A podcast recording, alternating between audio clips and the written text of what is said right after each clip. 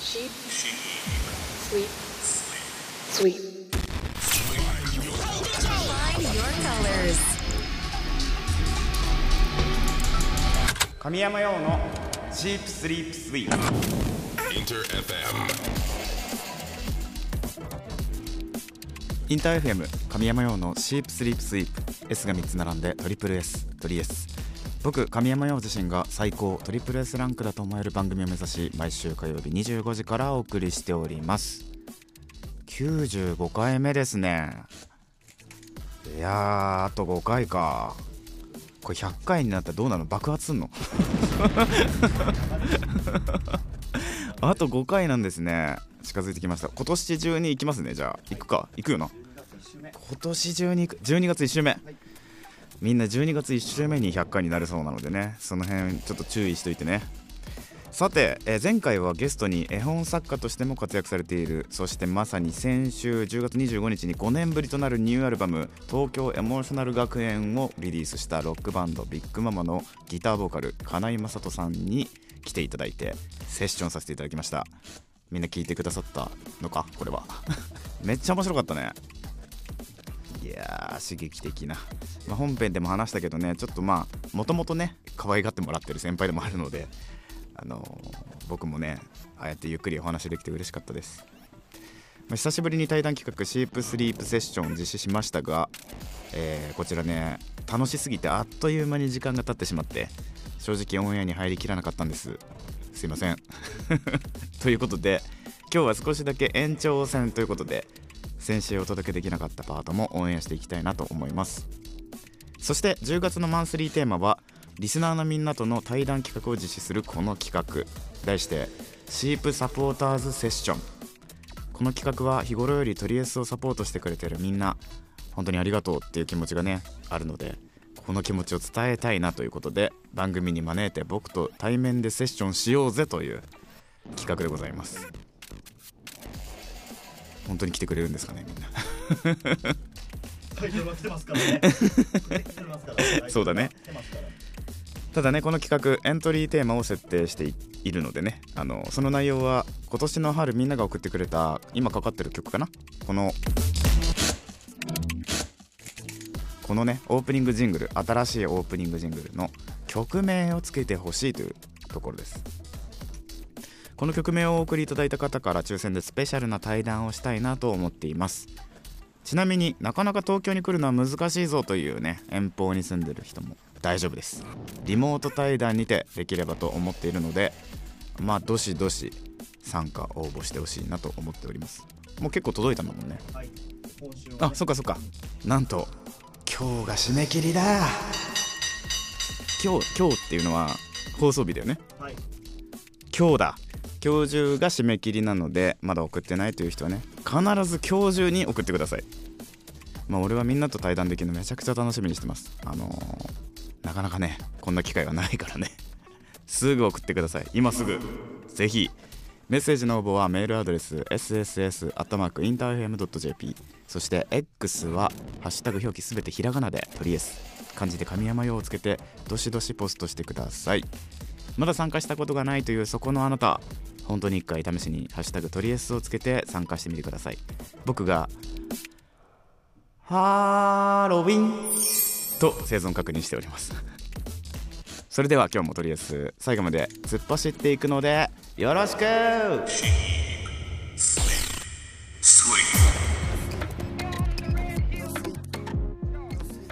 えー日付は11月に変わりましたがまさに数時間前10月31日ハッピーハロウィーンということでね。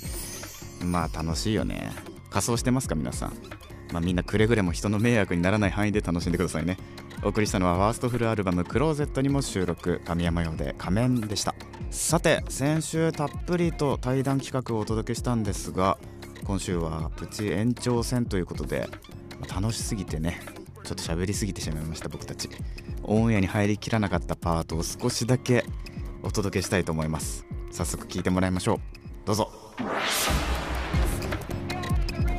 今回ツアーあるじゃないですか、はい。もうほんと新体制になってビッグママさらにでかい存在になっていく感じが してます。本当に、あの東京エモーショナル学園といって、うんうんあのうちバケツくんって言ってスーパードラマうん。が新メンバーとして入ってくれたんですよ、はい。で彼とねやっぱ曲作りするとアルバム9枚目なんですけど、うん。9枚目って言いたくなくなるようなうん。改めてこれって1枚目でしょ僕らのってうん。思えるような音像がたくさん仕上がってきた時にめっちゃ青春だったんですよね。はいはいはい。でこの青春を僕は歌詞に一つあの表現欲求というか、うん一番この青春を歌詞の中にパッケージングしたいんだって言ったら東京エモーショナル学園ってめちゃめちゃ学園もののタイトルをつけてですね。あのね。1曲目から時間割りみたいなセットリスト組んでねるあれ面白かったです。今回 ZEP ツアー俺めっちゃびっくりしたんですけど ZEP ツアー初なんですか？あ全然僕らもうあの割と泥水をすすってきたタイプのバンドいやいやいやだって武道館もやってるわけじゃないですか。びっくりした。マジかと思って。いやいやバンドってやっぱりこう波があってあのいい時も悪い時もありますから。うん。でなんならもうこの23年でチャラじゃないですか。今まで積み重ねてきチャラではないですよ。僕はもうほぼチャラだと思ってて。あのしかもねコロナ禍に紛れてメンバーが抜けてしまってん。新しく加わってとかも含めてもう一から出直すタイミングだったんですよ。で一から出直さなきゃっていうタイミングだったんですけど、はい。でもここで ZEP ツアーを組むことができたんですね。うんうんうんあのなのでこれは僕らにとって自分たちが料理だとしたら、もう器としてライブハウスとして最高級のところですから、うんうんうん。あの一番美味しい状況でというか、うん。仕上がったものをお届けしたいなしなきゃなと思ってます。はい、いやーじゃあ今回のそのツアー中もう制作って続いてる感じなんですか？まあでもアルバム作ったばっかだからないのかな？どうなんだいや制作はあの例えば僕個人で何か、あの提供のお仕事させていただいあそうですよね。たりもちろん。とかあの次にどういうものを出そうかっていうと、うん。えー手をつけながらただ今はやっぱりこのアルバムツアー前と、はいあのリリースのプロモーションとうん。が重なってる時期なんでちょっと自分が毎日今日何やってるか分かんないままそれがわかる。ですね気持ち。息吸って吐いてます。うん。ありますねそういうのは。俺今日何してんだっけ？昨日何したって 先週どこいた？みたいなことをマネージャーと2人であのい生きるってなんだっけ？とか言いながら。お表。せっかくねあのメンバーと心をこう研ぎ澄ませながらうん。作ったアルバムだし、ツアーがこの先待ってるんで一人でも多くの方に、うん。あの足を運んでいただきたいし、ね。聞いてもらいたいと思ったら、い。何の苦でもないというかそうですね。楽しんでやってます。体を崩さないように。健康いやもう第一本当ね健康第一界隈だからね。そうもう健康第一を あのもう事務所の合言葉に。そうですよね。うちの事務所の合言葉は健康第一です。あの35から人間ドックあるから。えー、人間ドックなんて怖いです。いやもうこんなこんなラジオで健康の話してるアーティストを。いや健康そ健康のこととかって気気にしたことありました？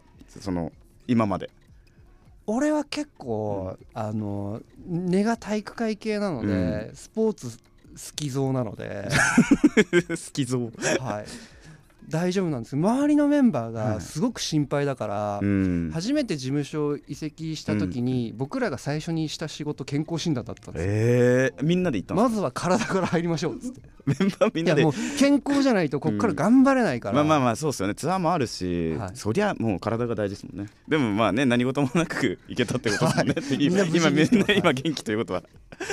えかなえさんって初めてバンド組んだのはビッグママではないんですか、ビッグママがビッグママでです。ですね。はい。その時のメンバーがずっと来てるわけではないじゃないですか。垣沼はほぼオリジナルメンバーって、ほぼっていうかオリジナルメンバーかな、もううん。あの高校1年生の時にはい。文化祭でコピー版やったものが、うん。あのビッグママじゃなくて一つあったわ。えでそれなんてバンド名だったんですか？あのベースちなみに安井お一緒なんですよ、そうなんだ。はい。でバンド名に困った俺たちはこれね多分名前つけたのうん。恥ずかしいけど自分ですわ であの一番大最終的に一番大事なのって何だと思うっていう時に俺が「気持ちかな?」って言ったらバンド名が「気持ち」になってた。めちゃくちゃそのまんまやった。気持ちだ。え漢字です漢字感じ。気持ちだ。気持ちだ。一番大事なのは気持ちかなって言ったらじゃあ気持ちでいいじゃんっつってあの高校1年生あの学園祭にあのバンド名出る時気持ちで出た。高校生のバンドっぽくないですよねちょっと。気持ちは。ベテラン感が。一番大事なものは何かという メッセージ性までね。きちんと入ってるという。すごいですね。その頃から一緒にえじゃあまあお互いにその音楽の影響も受け合ってるわけじゃないですかきっと。そんなことない。あそんなことない。それぞれがやっぱプレーに潜在的に持ってるものとか好きで持っているものもあると思うし、うん神山君とかもそうだけど、ある程度僕もこう仕上げてメンバーに渡すこともあるんで、うん。ある程度自分の再現したいこと表現したいことと向き合ってもらったりもすうる、んでやっぱ曲を作る人同士のその流行ってるものとか、こういうものが好きみたいなコミュニケーションはあの最低限あるけど、うん。そこまであのなんかよっぽどあの新曲良かったよねうん。みたいな会話じゃないとそこまで日常的にはしないかな。なんかでもそうやって相談できるじゃないですかバンドって。はい。あまあわかんないです。よ 僕すごい羨ましいんですよ。いやあのねこれが僕の中でソロアーティストとバンドをやってるっていう明確な線引きがあるんですけど、その一人でやってる良さとバンドでやってる良さと一人でやってるネガティブな要素とうんうんうんバンドのネガティブな要素ってまさにそこで僕はどんなに自分の理想があってもそれを8割だと思うことにしてるんですよ。7割から8割。うん。で全部自分の思うようにやりたかったらソロをやれと思うんですよ。だからメンバーのこうしたいとかメンバーがこう思うっていううん。自分の好きなものも変えなきゃいけない覚悟を持ってないとバンドは長く続けられないと思ってるんではい。だから相談はできるんだけどでも自分の思ってないものをいいと言われてしまった時に それを受け入れられるだけの余白を持ってないと難しいんですよ。重てえ話だ。すごく重たいぞ。いやめちゃくちゃわかりますけどね。相談をしたらはい。下なりのなんかね、一個ついてきてしまうんですよね。相手の言うことも聞かなきゃいけないっていうこともあったりするんででそれはねやっぱ ソロでできる人はソロでやりきるだけの才能と精神力とあのやってる凄さがあるからあのバンドになるとね結構そういうことあるんです。よでもそれ でも俺はそっちを頼ってるしそれを信じてるし自分が持っていったものをよりかっこよくしてもらってるんだってういう意識。ん。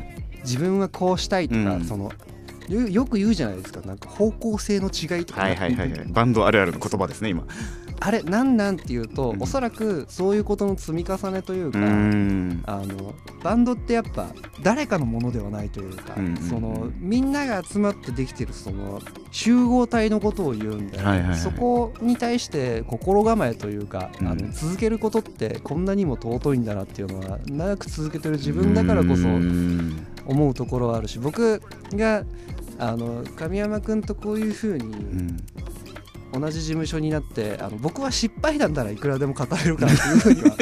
一番最初に言ってましたね一番最初に言って俺はやっぱそこの立ち振る舞いでもそうすべきじゃなかったなとか、うん。こういうふうにエゴイスティックだったなって思って反省してるところがすごくたくさんあっての今なので、うん。あの失敗談ならいくらでも言えるからって さいかなり最初に言った気がします。もう速攻言ってました。いやそんな風に考えてる人だって多分みんな知らないと思うし金井さんってすごくキラキラした人だと思ってたから俺。もうマジでしてるんだけどそんな失敗談しか言えないからとか言われるって思ってなかったから多分見えてない金井さんのところがむしろ人にとってはすごく心を動かされる部分なのかなって思う感じがします。うんその方がいいなと思ってます。あの、うん。伝えることより伝わることの方が重要だと確かに確かに。うん。自分の口で言うのなんか簡単なんですよ、うん。こういう人間ですとかこう思っいやわてますかりますそれめっちゃでそれをうん。きちんと周りの人に伝わってるかどうかがすごく大切だしそれが滲んでる方が素敵だと思うんですよ。そうですね。人前で話さなきゃいけない。人前で歌わなきゃいけないからそうなるけど、まあ、そうじゃない部分にすごく魅力をね感じるのがビッグママのかなえさんです。ありがとうございます。ぜひね皆さんねチェックしてみてください。新しいアルバム。ということでかなえさん今日はね本当に忙しい中来て来ていただいてありがとうございます。明日ライブっすもんね。明日はいそうです。頑張ってください本当に。じゃあ、えー最後にね聞いてもらいましょうよ。はい。では曲紹介させていただきます、えービッグママ東京エモーショナル学園から「17 Until the Day I Die かなえさん本日ありがとうございました」ありがとうございました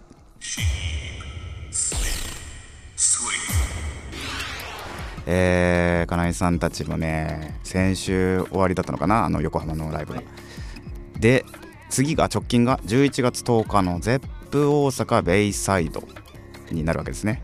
絶賛 ZEP ツアー中ということで皆さんねお近くの ZEP もしもねあの行けるんだったら見てください。先輩のかっこいいところ。よろしくお願いします。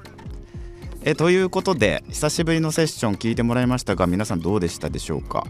またね近々新たな表現者を迎えて実施していきたいなと思いますのでみんなもこんな人と神山用を話したら面白いんじゃねえのっていう人がいたらねメッセージで教えてください。さて10月のマンスリーテーマまさに本日が締め切りでございます。リスナーのみんなと対談企画を実施するこの企画。題してシープサポーターズセッション。今年の春みんなが送ってくれたサウンドを元に作ったトリエスのオープニングジングル。この曲に曲名をつけてほしいぞという内容でございます。じゃあ早速ねあのたくさん届いているので紹介しましょうか。ラジオネームあごにきびはよなおれやさん。ようさんリスナーの皆さんこんばんは。こんばんは。普段はロム線ですが、えー今回初めてポストさせていただきます。おおありがとう。ジングルタイトルナイトスペースはいかがでしょうか？うん。ナイトはもちろん夜のこと。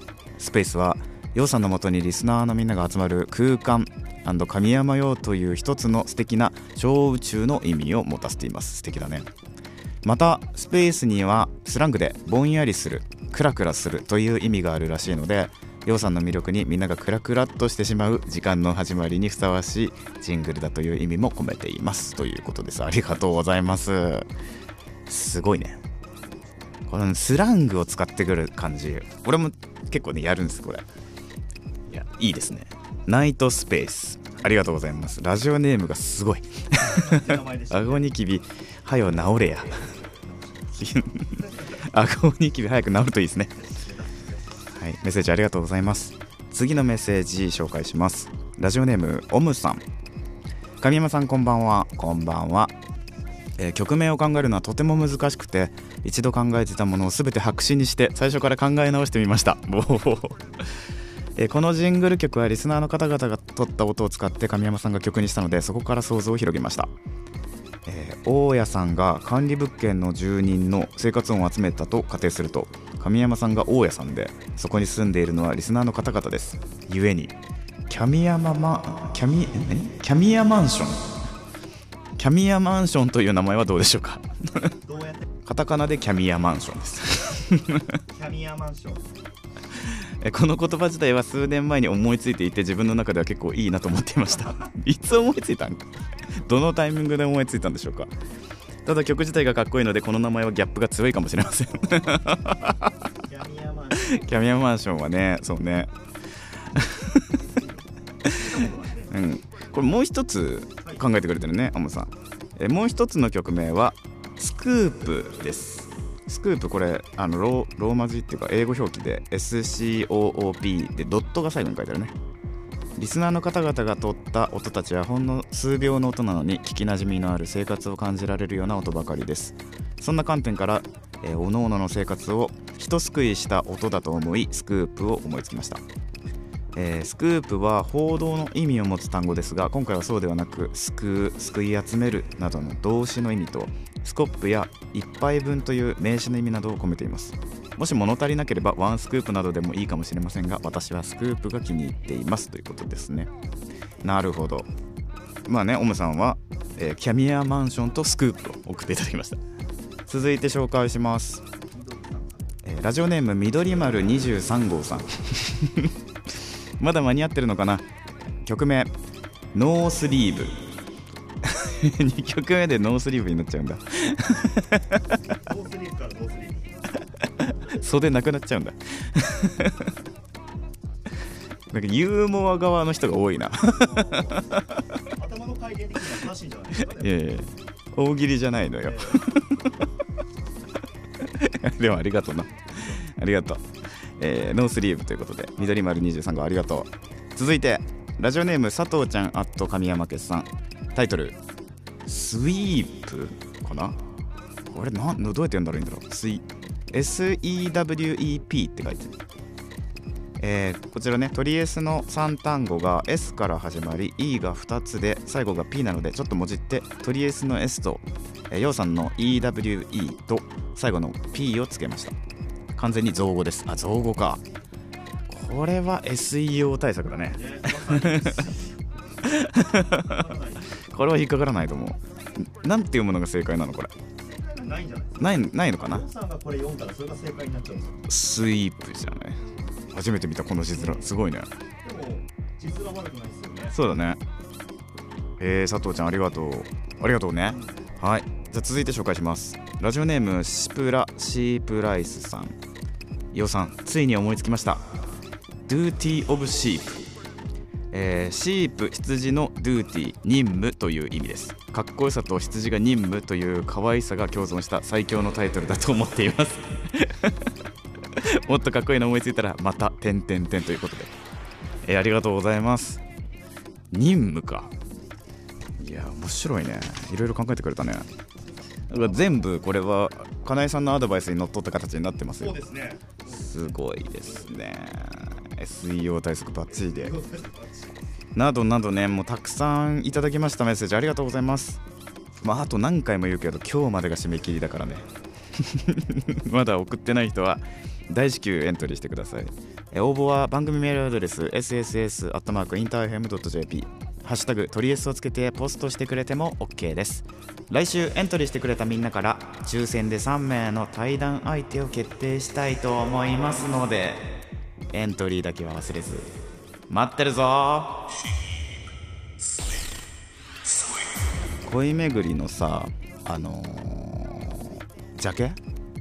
配信ジャケだけどジャケのデザインすごい可愛くない？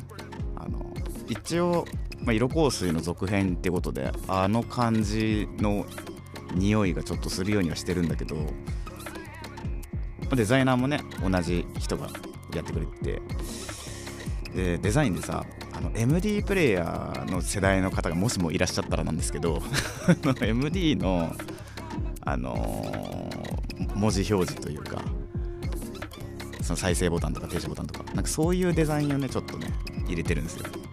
なんかその頃学生だった時をお持ちの方その頃学生だった人生をお持ちの方がグッとくるような デザインになってます。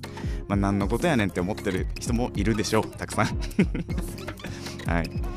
まお送りしたのは10月11日にリリース。色香水の続編となる新曲です。神山用で恋めぐりでした。インター FM 亀山用のシープスリープスイープトリエス亀山用がお届けしてきました。いやあっという間にエンディングのお時間です。最後まで聞いてくださった皆さんありがとうございました。今回はかなえさんとの対談の延長戦をちょっと聞いてもらったんですけど、えーどうでしたかね？面白かった？俺は面白かったです。今回の対談をきっかけにねあのバンドを好きになってもらえたら俺も嬉しいなと思います。そして、えー忘れずに送ってほしいです。今日締め切りなんです。10月のマンスリーテーマ「シープサポーターズセッション」春に一緒に作った作品とりあえずのオープニングジングルに曲名をつけて送ってほしいぜということで、まあ、今日もねたくさん紹介させてもらいました。ありがとうございます、まあ今日中です締め切りは今日中に送っていただいた方今日までか。今日締め切りのエントリーになってますので絶対忘れないように対談相手を決定したいと思います。次いつあるか分かんないもんねこんなのね。そうだよ。ちなみにトリエスはオンエア後のアフタートークそして過去の放送回は全てラジオクラウド Spotify にてアーカイブ配信しております。ぜひ過去回も楽しんでくれると嬉しいです。ということでまた火曜日25時にお会いしましょう。お相手は神山陽でした。またな神山陽のチープスリープスイート。とりあえずアフタートーク。はい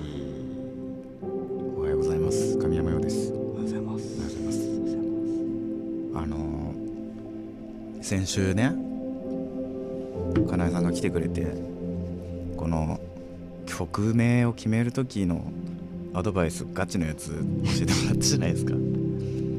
あれを経てみんながどんな曲 曲名を出してくるのかすごく楽しみですよね。今日締め切りだけど。金井さんなんておっしゃってたんでしたっけ？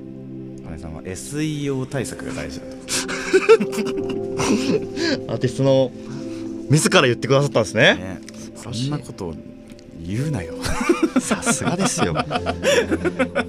普通の番組じゃそんなこと話してくれないですよ金井さんは。本当に。陽さんと一緒に出てるから話してくれてるってね。すごいですよ。そんなこと言いながらセブンティーかぶっとるからな俺。め なんてことを言うんですか？ちゃくちゃじゃねえか。なんてことを言うんですか？まあでも表記が違うんですよ。あのかなえさんのビッグママのやつはあの17って書いてセブンティーだから、はいだからあれこそねまさに SEO 対策なんですよ多分。アドバイスいただいたんで。そうね、みんな曲のタイトル考えるなんてさないよねなかなか人生でないですね。片山さん自分の曲のタイトル考えたことあります？いやいやオリジナル曲作ってないのに ただあのーすごく共感させてもらったなと思うのは、番組タイトルとかコーナータイトル考える時は絶対にかぶんないやつを考えるんで、うん。いやーそういう裏の意識でさらに今回は金井さんのうん。言ってたのは「コンセプト」というアルバムタイトルこれが看板だと、うそのん中に収録されているものは全部やっぱつながってなきゃいけないみたいなあの意見はそんな話してくれんだみたいな。そんな話してくれんかみたいな。看板ね。番組を彩るその中のコーナーとかもうん。一貫性を持ったカラーにしていくっていうのはすごく僕も意識していこうかなと思いましたね。勉強になったわけですね、じゃあ。はい、ビッグママの方がさワンピースのビッグマムより先なわけじゃん。その通りなんですよ。その通りなんです。じゃあ SEO 対策できてるってことだね。ね。どこまであの皆さん一回目送んないとエうん。ントリーできないの。で。えあのさこの対談するじゃない、これ何する？俺なんかそこれ結構さ何するんだろうと思ってたのよ。今ね、まあ対談シープスリープセッションをやってますけども、うん。リスナーさん来てもらいます。そのリスナーがどんな人か分かってないわけじゃないですか。どこから来たんですか、出身どこですか？でラジオってどんな時に聞くんですか、リアタイしてますか？と。うんうん。あの録音で聞いてるんで録音とかタイムフリーで聞いてるんですか？とか、うんそこから始まってその人もし働いていたら、うん。その仕事聞いてみたいなと、学生だったら学生の話でいいんですけど部活何やってるのって、あの対談企画はその人のルーツを知るっていうのがポイントであって、うん。一般の人の仕事を聞いてみたいって昔洋さん言ってたんうですよ、ん。その人たちがもしかしたら一般の仕事やられてると思うんですよ。その中のプロフェッショナルだと思ってて、うんうんじゃあもしかしたらこうなんかトレーニングジムとかで働いてる人もいるかうんもしれないし、うんそれはプロじゃないですか。その道そうだね。うんっていうところを膨らましていきたいななるほどなるほど。俺がインタビュアーになってはい。聞ければいいなっていう話ね、あとはもう普通にあのトリエスを聞いてくれているリスナーさんなのでうん。陽さんに聞いてみたいことが逆に多分あると思うんですよね。これってうんこの曲ってっていうのは出てくると思うんでそこはちょっと答えていただいて OK っていうふうに思っています。すごいね。すごい緊張するね。なかなかリアルリスナーとお会いすることってないと思いますよ。昔はねあったけどね即売会とかね。そっか。うん。そうだね。あったけど最近はもうほんとなくなったからなそういうの。楽しみです。皆さんまずは SEO 対策を考えながら曲名を決めてください。はい。そして今日中にはい。エントリーをしてみてください、思いつかないやつもエントリーをしてみてください。よろしくお願いします。それではこの辺りで失礼しますまたな。